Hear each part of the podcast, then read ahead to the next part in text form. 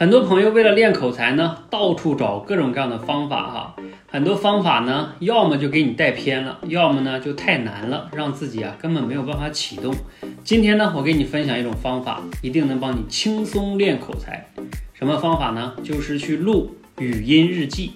我在前面以前的一期节目中讲过，练脱稿表达的三种方法里，我就讲过这件事儿。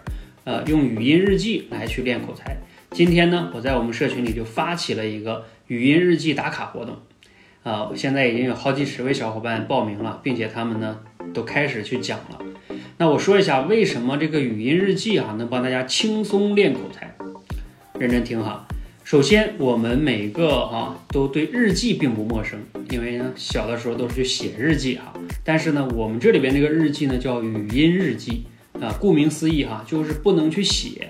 而是要去语言去表达你的每天发生的事儿。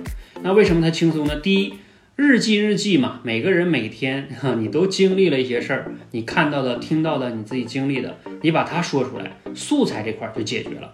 这是一大很多人的一个困难的地方啊，所以解决了素材。那第二个呢，就是语音日记嘛，又不让你出镜，又不用视频。所以压力会比较小，而且是在我们一个比较小的范围圈子里边去打卡，没有别人能听到。在这里边讲的呢，都是来练口才，都是跟你一样的人，大家也没有嘲笑，所以压力会比较小。